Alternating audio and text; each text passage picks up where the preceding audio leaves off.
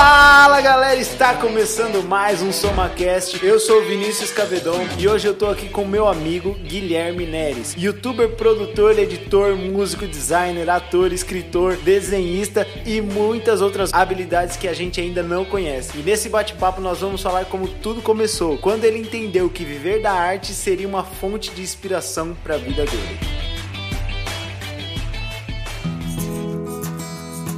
Fala Gui, beleza? Tudo Opa. bem com você? Como você está? Cara, primeira coisa, aonde a gente encontra todo o seu material? Onde a gente te encontra nas redes sociais? Bom, gente, primeiramente, olá, Vini. Tô muito feliz de estar aqui. Obrigado pelo convite. E vocês me encontram em qualquer canto, qualquer bueiro que vocês digitarem Guinério, vocês vão ver minha foto lá. Um cabelinho igual do Belo. Quando você vê um loirinho pivete cantando, pode acreditar que sou eu. Tô no Spotify, no Deezer, no iTunes, Apple Music, no YouTube, no Instagram, em qualquer lugar. Galera, se vocês não conhecem ainda, se vocês nunca ouviram referente às músicas dele, ele é o cara que ele tá revolucionando de verdade a música cristã. Pensa uma música que é totalmente criada por ele, totalmente produzida por ele, todos os sons é ele mesmo quem faz. E sem mais delongas, vamos pro assunto que é o que interessa. Gui, primeira pergunta, cara, de cara assim, ó, pum, porrada na cara. Quando você se apaixonou pela arte? Olha, eu penso muito nisso assim, e as minhas primeiras lembranças de infância já são muito relacionadas à arte no modo geral, assim. Eu lembro quando eu era criança, eu gastava muito do meu tempo desenhando. Eu lembro que meus amigos vinham aqui me chamavam pra brincar e eu falava assim, não quero, estou desenhando. e aí, a- às vezes, eles vinham e sentavam pra desenhar comigo, mas claro, na maioria das vezes não. Ninguém gostava de ficar desenhando, Nenhuma né? criança mas eu gostava muito de desenhar. Aí eu cresci um pouco mais, eu lembro que eu tive uma época que eu fazia boneco de papel, então eu desenhava meus bonecos. Porque eu gostava de fazer um enredo, assim, então, tipo. Aí eu fazia maior história e tal. E aí, quando eu ganhei meu computador, eu comecei a escrever música. Isso assim, tipo, sei lá, muitos anos atrás, não quero revelar. Caraca, mano. Mas era um, um daquele computador do Telecurso 2000, sabe? Era CPU deitada.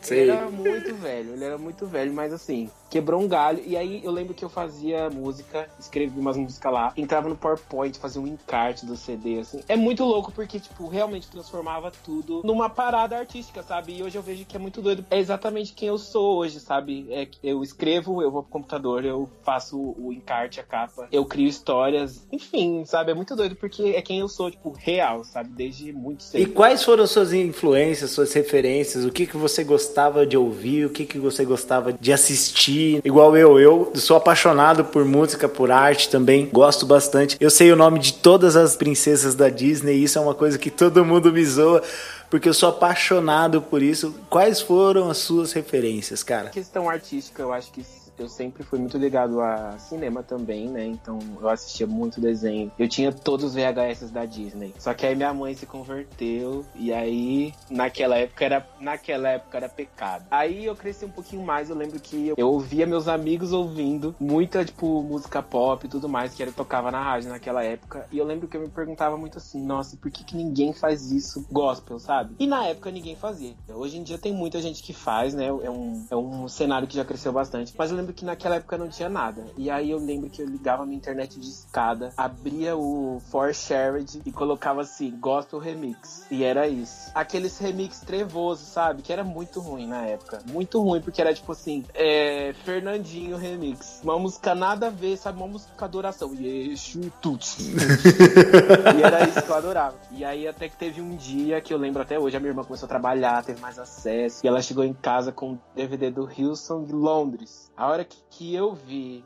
aquele bando de gente com aquela franja e aquela calça skinny, aquele dia eu nunca mais fui o mesmo. Porque até então eu achava que não podia, sabe? Então quando eu vi assim que existia, eu- aí meus olhos começaram a abrir mais pra isso. Eu comecei a ver que tinha muita gente fora da caixa, sabe? E, e tá tudo bem, e é- isso é muito legal. Hoje em dia, claro, eu acho que é até meio, meio descontextualizado a gente falar isso, porque hoje em dia tem muita gente que faz muita coisa legal. Então se você procurar, você encontra muita gente que faz coisa diferente. Mas na época, não tinha ninguém. Desconhecido rosto em meus ouvidos o som inconfundível da sua voz. É sensacional você falar isso, mas a ideia também que eu tenho é a seguinte: a igreja ela se fechou muito por bastante tempo com as coisas que aconteciam em fora, enquanto a galera tava muito na frente em questão de musicalidade, em questão de técnicas de desenho, de cultura, de formas de falar. De... A igreja se fechou muito, ela se fechou muito no, nos conceitos iniciais, nos valores, e eu acho certo a gente guardar os valores, guardar os princípios. Isso aí é inegociável porque os valores são cristãos, nós, nós amamos a Cristo, nós seguimos a Jesus, mas isso não muda o, sentimento da gente gostar, igual eu. Eu gosto de um rock and roll, de uma música MPB, eu sou apaixonado por MPB, cara, eu escuto MPB quase 24 horas por dia. E se isso por muito tempo não teve no meio cristão, por muito tempo é uma música que você não falasse a respeito de Jesus, você não falasse é, nitidamente falando de Jesus, aquela música talvez não era nem considerada uma música cristã.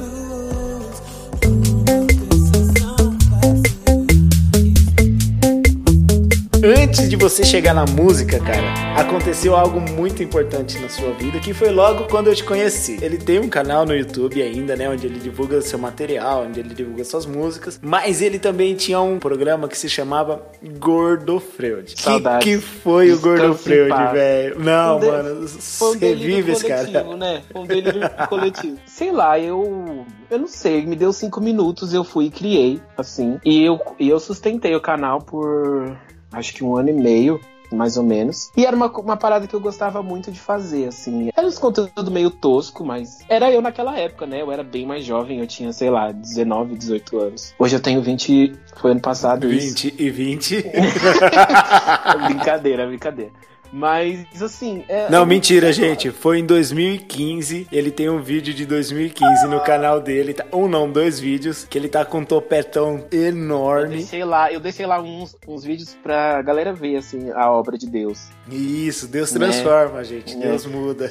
É, de beleza não, que eu era mais popular naquela época. Mas, assim, de personalidade eu acho que eu tô melhor hoje. Mas, mas é, foi uma parte muito legal da minha vida, me ensinou muita coisa. E até eu começar com a música em 2017, eu sustentei, tipo, eu fiquei no canal por bastante tempo. E você investiu bastante, né, no canal também. Sim, sim. Eu acho que foi muito bom pra me fazer confiança, de certa forma, né? Eu era uma pessoa muito tímida, então. Cara, é impossível ver isso em você. Eu ainda sou muito tímido, é que eu aprendi a lidar com a timidez. Pra mim, eu lembro quando eu comecei a fazer peça na igreja foi um avanço gigantesco. E pra mim, quando eu comecei a gravar, também foi um avanço, assim. Tipo, de eu ganhar confiança, sabe? De eu formular o meu discurso. Enfim, eu conheci muita gente legal. Tem gente que me acompanha desde aquela época até hoje, assim.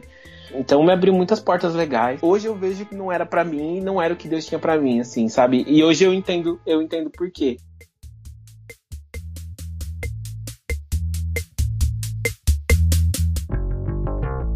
Cara, você falou um negócio muito legal a referente ao teatro. A primeira vez que eu vi você na vida, praticamente, foi numa peça, se eu não me engano, foi na peça Trupe, onde foi, foi praticamente um espetáculo. Foi pra mim algo muito marcante, porque foi bem na volta pra igreja. Aquela peça inteira, toda a coreografia, toda o enredo, tudo, tudo, tudo, eu fiquei sabendo que você fez parte, né? Pode ser que você não tenha colocado a mão, talvez em algumas coisas, mas praticamente você foi o diretor de tudo isso. Como que é esse seu lado diretor, seu lado teatro, ainda bate forte dentro de você? Ou não, agora é só dedicado à música mesmo? Não, eu não consigo escolher uma plataforma preferida assim, porque pra mim qualquer plataforma artística é uma plataforma onde eu posso passar uma mensagem, né? E por muito tempo eu entrei em conflito por causa disso, porque eu achava que se eu precisava escolher uma coisa só. E hoje eu vejo que eu posso fazer tudo e eu acho que o que eu faço na minha música hoje é muito a junção disso tudo, é muito a junção da minha bagagem, sei lá, desde o como designer, que é a minha profissão principal, né, digamos assim, desde os tempos que eu passei no teatro e pra mim assim foi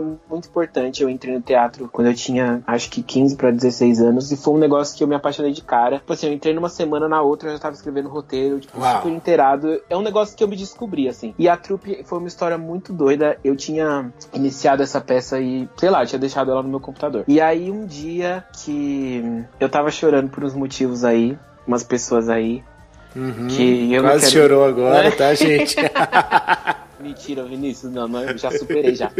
E eu tava numa fase muito bad vibe da minha vida. Eu lembro que eu abri meu computador, comecei a ler o começo da peça que não tinha fim. Até então, tipo, era só um, uma trupe de circenses e tal. E aí eu comecei a escrever pá, pá, pá, pá, pá, pá, pá. Aí, sei lá, tipo, era duas da manhã, eu tinha terminado a peça, tava chorando no meu teclado, porque eu entendi o que Deus queria falar comigo naquela hora, sabe? Essa peça foi um momento muito marcante, porque eu entendi aquilo como uma reaproximação minha, sabe, de, com Deus, assim. Foi naquele momento que foi uma das primeiras vezes que eu realmente tive uma experiência muito espiritual, assim, com a minha arte, sabe? Tipo, de ver que não foi, eu, não é um negócio que eu pensei, não foi uma coisa que eu tava planejando na minha cabeça, não que eu veja problema nisso. Tem momentos que a gente realmente vai ter que elaborar e tal, mas naquele momento foi muito puff. E aí, tipo, sei lá, na semana seguinte, tava ensaiando com todo mundo e, tipo, um mês depois a gente tava apresentando. Foi muito assim, foi muito rápido.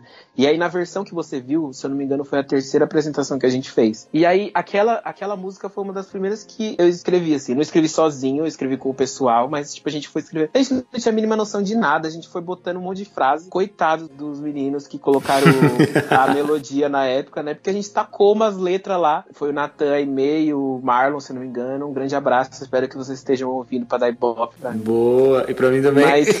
então, cai dinheiro na conta do meu E aí eles colocaram melodia assim e, e, foi muito louco, foi uma experiência muito, muito legal, assim, que eu tenho muita saudade.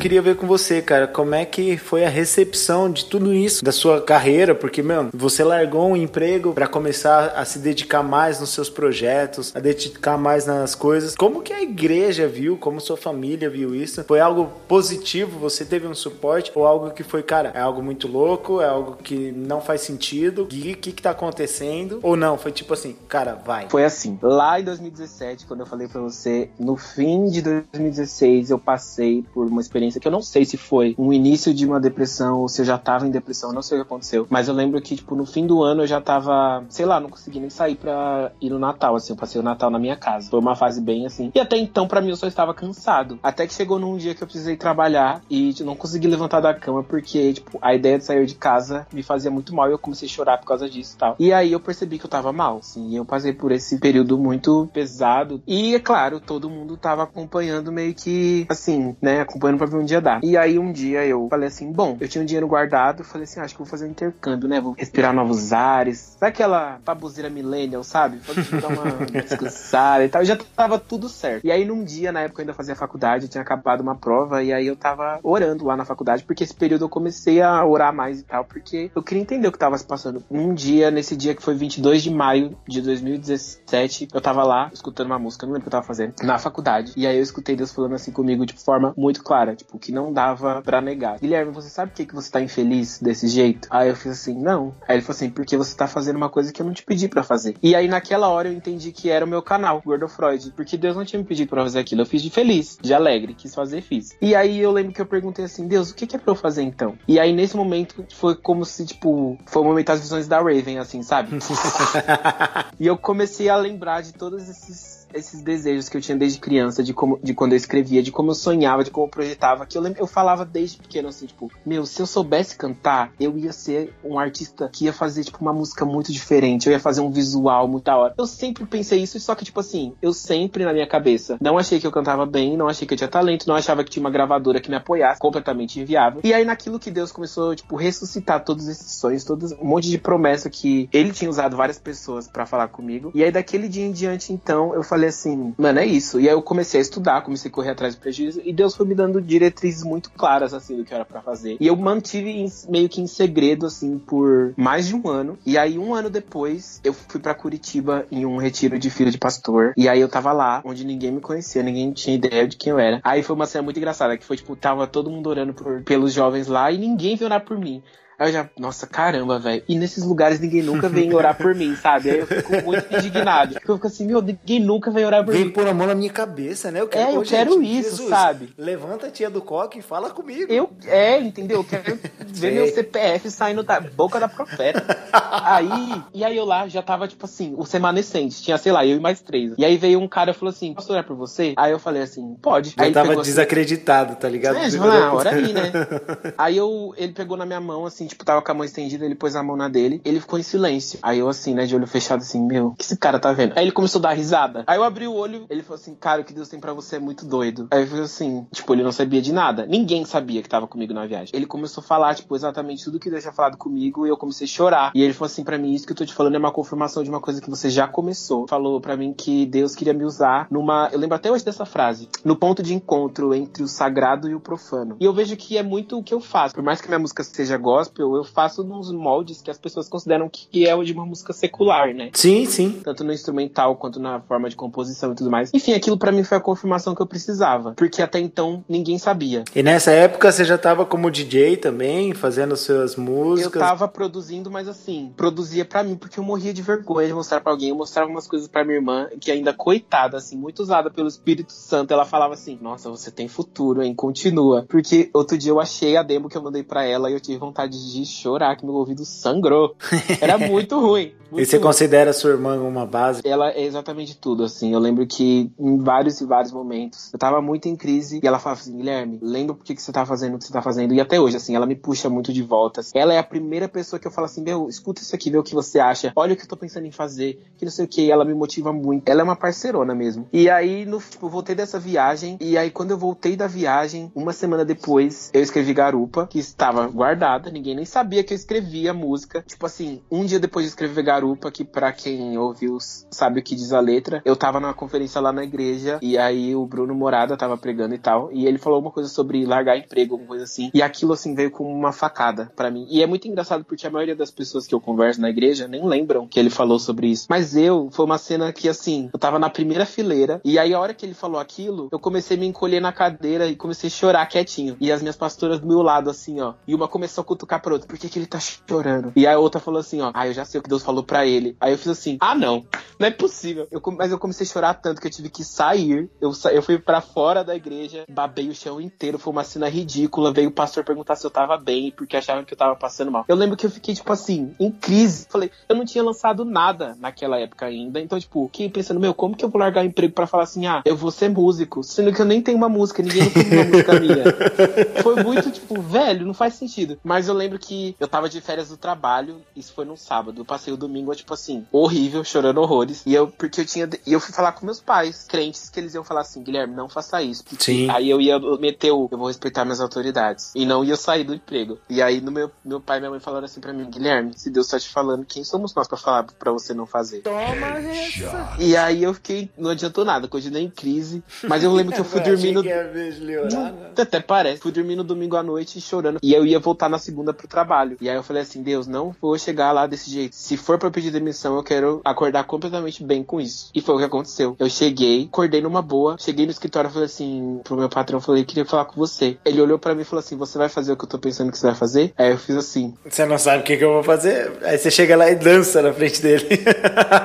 Fiz um, um espetáculo de ginástica artística. Nossa, lindo.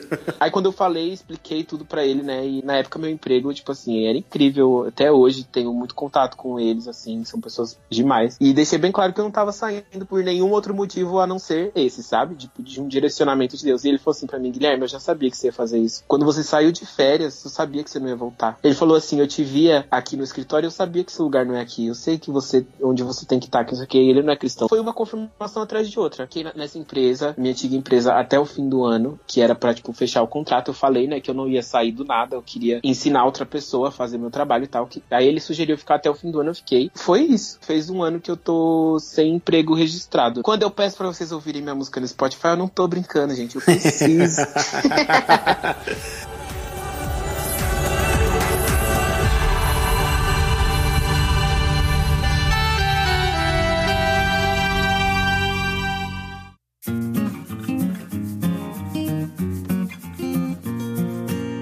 esse um ano praticamente, então, ele não foi jogado fora. Porque assim, quantidade de trabalhos que você fez, cara, não quero crescer, é sensacional. A gente vê a evolução desde o começo até agora. É uma coisa assim que de fato foi Deus que te deu. Os sons, né, para mim assim, é muito nítido que não é uma cópia de nada, sabe? É algo muito orgânico, é algo que tá dentro de você mesmo. Pode ser que seja até de algumas referências suas. Ah, sempre tem, né? Nunca nada é criado. A única pessoa que criou a coisa do zero foi Deus, né? O resto resto a gente vai. Nada se cria, tudo se copia, né? É, a cópia da cópia da cópia. Sempre assim. É algo novo, é algo diferente do que a gente está acostumado, habituado a ouvir todos os dias mais. Qual foi a música que mais te inspirou, que mais te deu um gás, que mais falou assim, cara, essa música tá sensacional. Pode ser que seja uma, o clipe é outro. Vou dizer que no momento a música que mais assim está me deixando obcecado é uma que eu ainda não lancei, mas eu vou falar das que eu já lancei. É uma que eu, tô, eu comecei a fazer semana passada e assim, ela tá incrível, né? Não é por nada não. não é por nada não. Mas das que eu já lancei, eu acho que não quero crescer assim é um bom exemplo, porque eu tive essa ideia de fazer uma música tipo, de Dia das Crianças. Na minha cabeça não tinha como isso dar certo, assim, porque eu falei, ah, eu só vou fazer porque fazer fazer e tal. Não tinha uma estratégia de marketing, não tinha nada. Falei assim, ah, vou fazer porque eu tanto é que eu fiz muito do jeito que eu queria a música, sabe? Porque na minha cabeça, tipo assim, ninguém nem ia querer ouvir. Porque aí eu falei assim, ah, gente, quer saber? Já que só, só, já que só eu vou gostar mesmo, vou pôr uma batida meio de funk aqui. Não quero nem saber. Fui fazendo, fui fazendo. Quando acabou, ah, não quero crescer, eu ainda pensei assim, meu, eu preciso colocar uma música aqui para as pessoas gostarem. Aí eu coloquei o, uma lenta junto. Foi a Papai Meu Papai. Claro que não foi só esse motivo, né? Eu fiz as duas porque eu queria retratar esses dois lados, assim, né? Tanto a, a inocência da infância quanto a vulnerabilidade. Então cada uma fala de uma coisa. Mas eu na minha cabeça eu estava crente de que, tipo assim, Abapai ia muito bem. E não quero crescer ia ser porque eu quis. E foi exatamente o contrário. E tipo, para todo mundo que eu mostrava não quero crescer antes de lançar, todo mundo me falava: Meu, essa música é muito boa, essa música é muito boa, essa música é muito boa. É porque para mim ela é muito simples, assim, né? Cara, não é. é. Ela tem uma letra sensacional. Escuto ela até hoje, eu gosto muito de tudo, assim, tanto do instrumental quanto da letra. Eu acho que tudo é muito bem feito, assim, eu gosto dela. Tudo tô fazendo muito sozinho. O Maré, esse último clipe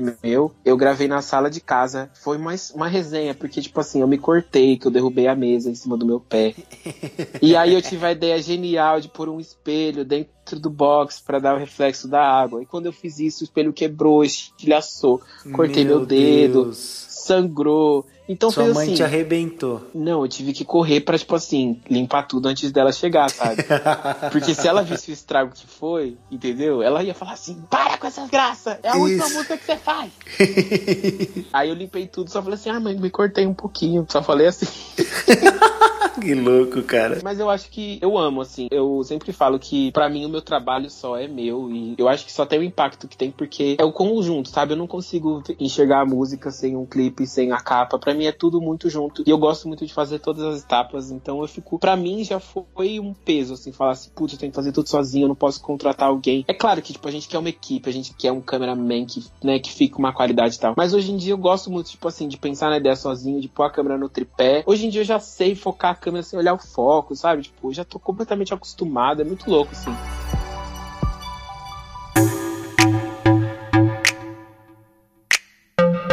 Queria que você desse uma dica, então, para o pessoal que quer se aventurar nessa história de ser músico, de viver de arte, talvez teatro. O que, que você fala pra galera? Fala assim, meu, dá uma dica aí. Eu acho que a dica mais importante é começa com aquilo que você tem, não espere você ter todas as condições favoráveis. Eu, se fosse esperar, eu nem teria começado provavelmente não, não começaria até hoje, assim. Enfim, desde sempre, tipo assim, eu que tive que lutar, sabe? Eu tive que correr atrás, tive que trabalhar para comprar as coisas para conseguir fazer, fui aos poucos, né? Eu comecei, não tinha microfone, não tinha nada. E eu comecei com o que eu tinha. E até hoje, tipo, meus equipamentos são muito limitados. Tudo bem, eu tô me virando com o que eu tenho. Aprenda a usar bem o que você tem na sua mão. Se você tem 50 reais para gravar um clipe, então, meu filho, vai e faça um estrago com esses 50 reais. Eu, o melhor clipe de todos, né? É, entendeu? Tipo assim, desde sempre foi assim, sabe? Você tem que. O grande segredo do artista, eu acho que é você saber fazer muito com pouco. Então, eu desde sempre fui assim. Eu, tipo, meu primeiro clipe, falei assim pro meu amigo meu, quero gravar na Paulista, vamos. Não tinha de ideia sobre nada. A gente foi, começou a gravar, umas andadas conceitual lá, uns negócios. Aí chegou uma hora que ele falou assim: a bateria acabou. Eu falei, então beleza, a gente acabou de gravar. E foi isso, sabe? E tipo, com zero reais, com zero reais. Alguns eu investi um pouquinho mais depois, mas mesmo assim foi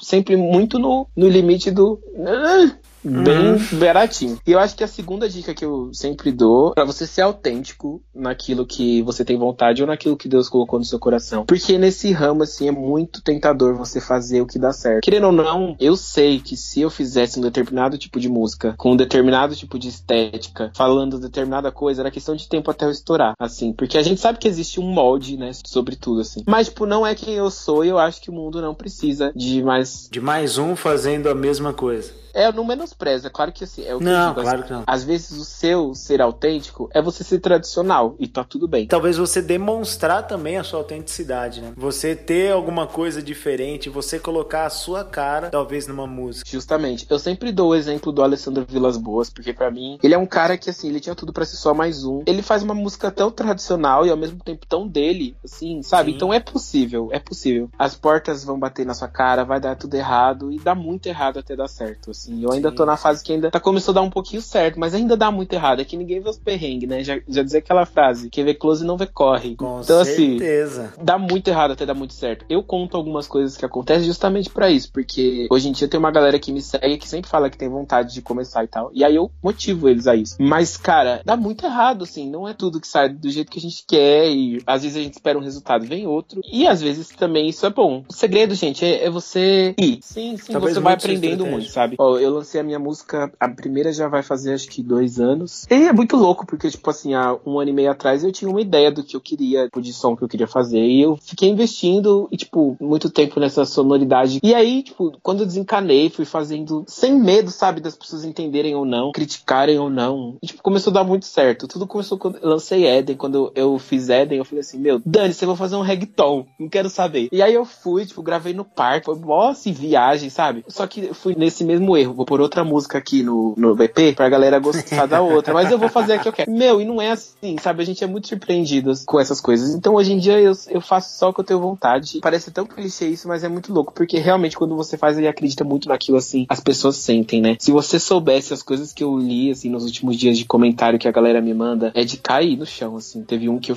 eu chorei essa semana. Foi essa semana, assim. Teve dois, assim, que me marcaram muito. Com o Abapai, uma pessoa me falou que o pai dela tinha falecido e ela tava muito mal. E aí, nesse momento que ela tava muito mal, ela encontrou essa música no YouTube. E ela falou que, tipo, ela ouvia muito quando nesse período de luto do pai dela, né? Que ela tava triste e tal. E Deus começou a ministrar a partir dessa música. E teve outro que me mandou uma mensagem essa semana falando que ele era agnóstico e que ele não acreditava em Deus. Mas ele falou que enquanto ele ouvia minha música, ele sentiu uma paz muito grande. E ele encerrou assim, falando: Eu senti uma paz muito grande dentro de mim. E eu quero sentir isso mais vezes. Eu acho que é isso que vocês falam que é Deus. E aí eu fiquei, eu li isso, eu fiquei tipo assim, mano. Zerei. O motivo de tudo que eu tô fazendo é esse. Fecha a porta e vamos embora. É isso, é isso, Uau. sabe? Essas coisas assim foi o que me, que me fez cair em mim, assim, que tipo, que mesmo se eu nunca chegar no topo da rádio ou no topo das paradas, se eu nunca for no cantar no Raul Gil, assim, pra mim tá tudo bem, porque eu sei que eu tô falando com pessoas que estão de ouvidos fechados, assim, e pessoas que ninguém mais quis, tipo, olhar no olho e falar, sabe? Querendo ou não, a gente ainda tem muitas vezes essa postura de superioridade quando a gente vai evangelizar as outras pessoas e a gente, tipo, quer que elas entendam o jeito que a gente tá falando e pronto. A sua música, então, não é só o seu trabalho, é também o seu ministério. Eu diria que proporcionalmente, assim, ela é 1% meu trabalho. Eu não consigo ver como meu trabalho, assim. É, é muito louco porque, tipo, eu posso estar fazendo, sei lá, coisas extremamente técnicas, porque às vezes é necessário. E eu trato como meu trabalho, tipo, eu falo pras pessoas assim, ó, agora eu estou trabalhando. É, tipo, às vezes eu tô, sei lá, vendo clipe no YouTube de referência, mas pra mim é faz parte do meu trabalho. Mas pra mim é meu ministério. Eu sempre tive na cabeça isso, assim. É o meu chamado. Eu não. Sim, é isso.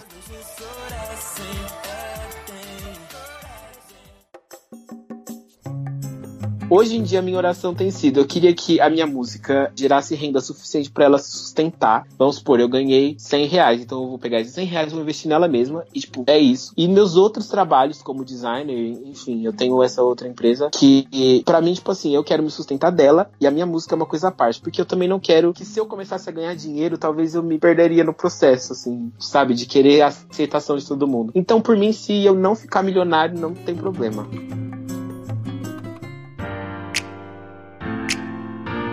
Pra finalizar, Gui, eu quero saber quais são os próximos projetos. O que de bom tá vindo por aí? O que de novo tá vindo por aí? Conta pra gente, porque a gente quer saber. Bom, vamos lá. Tô trabalhando no meu álbum, né? Eu lancei o EP, lancei alguns singles, mas muito antes de começar a lançar, eu já tinha ideia desse álbum. Eu já sabia como eu queria exatamente tudo. Então ele tá, tipo, pré-feito há três anos. E eu tive esperando o tempo certo, porque, tipo assim, condições estariam mais favoráveis. Mas eu já tenho a ideia dele e atualmente eu tô trabalhando nele. É Maré, que foi a minha última música, é uma das músicas que vai estar nele. É um pouquinho assim do que vai ter, mas Mas são todas músicas novas? é. Não. Eu vou lançar nele. Ma até agora, né? Maré, Não Quero Crescer e Abapaia vão estar nele. As outras vão ser todas inéditas, vão ter featurings com algumas Eita, pessoas. Eita delícia. É, já tem algumas músicas aí sendo feitas, se vocês ouvirem. Ah, não é que eu não posso falar ainda, porque vai que dá errado. Mas tem uma pessoa. A expectativa que, assim, tá lá em cima. Tem uma pessoa que eu acho que assim, quando a galera vê, nossa, eu caí duro quando eu ouvi a música, assim, que a pessoa me mandou, porque eu fiz assim, meu Deus, não acredito que essa música vai ser minha. E aí eu falei assim, caramba, que música boa. Enfim, mas são todas músicas muito boas. Eu ainda não fechei quantas vão ser, não me pressionem, mas até agora eu tô olhando aqui na, na minha parede e são 12. E é tudo que você pode esperar de um álbum do Guinness, assim, vai ter muita pop farofa, pop chiclete, vai ter letras muito profundas que eu escrevi em momentos assim de muita tristeza. Tem músicas muito tristes, tem músicas muito alegres, porque sou eu, assim, esse é meu trabalho, então vocês vão ter que engolir eu chorando numa música e eu dançando em outra. E é isso aí, galera. Hoje estivemos aqui com o Guineres e foi sensacional esse bate-papo. Procurem ele nas redes sociais, Guineres, só colocar lá, você vai encontrar no YouTube, Instagram, Facebook, Twitter, Rap. Ah, não, Rap você não vai encontrar ele não. E se você gostou desse podcast, compartilhe com seus amigos, compartilhe com sua família. E nós nos vemos no próximo episódio. Fiquem com Deus, um abraço. Tchau!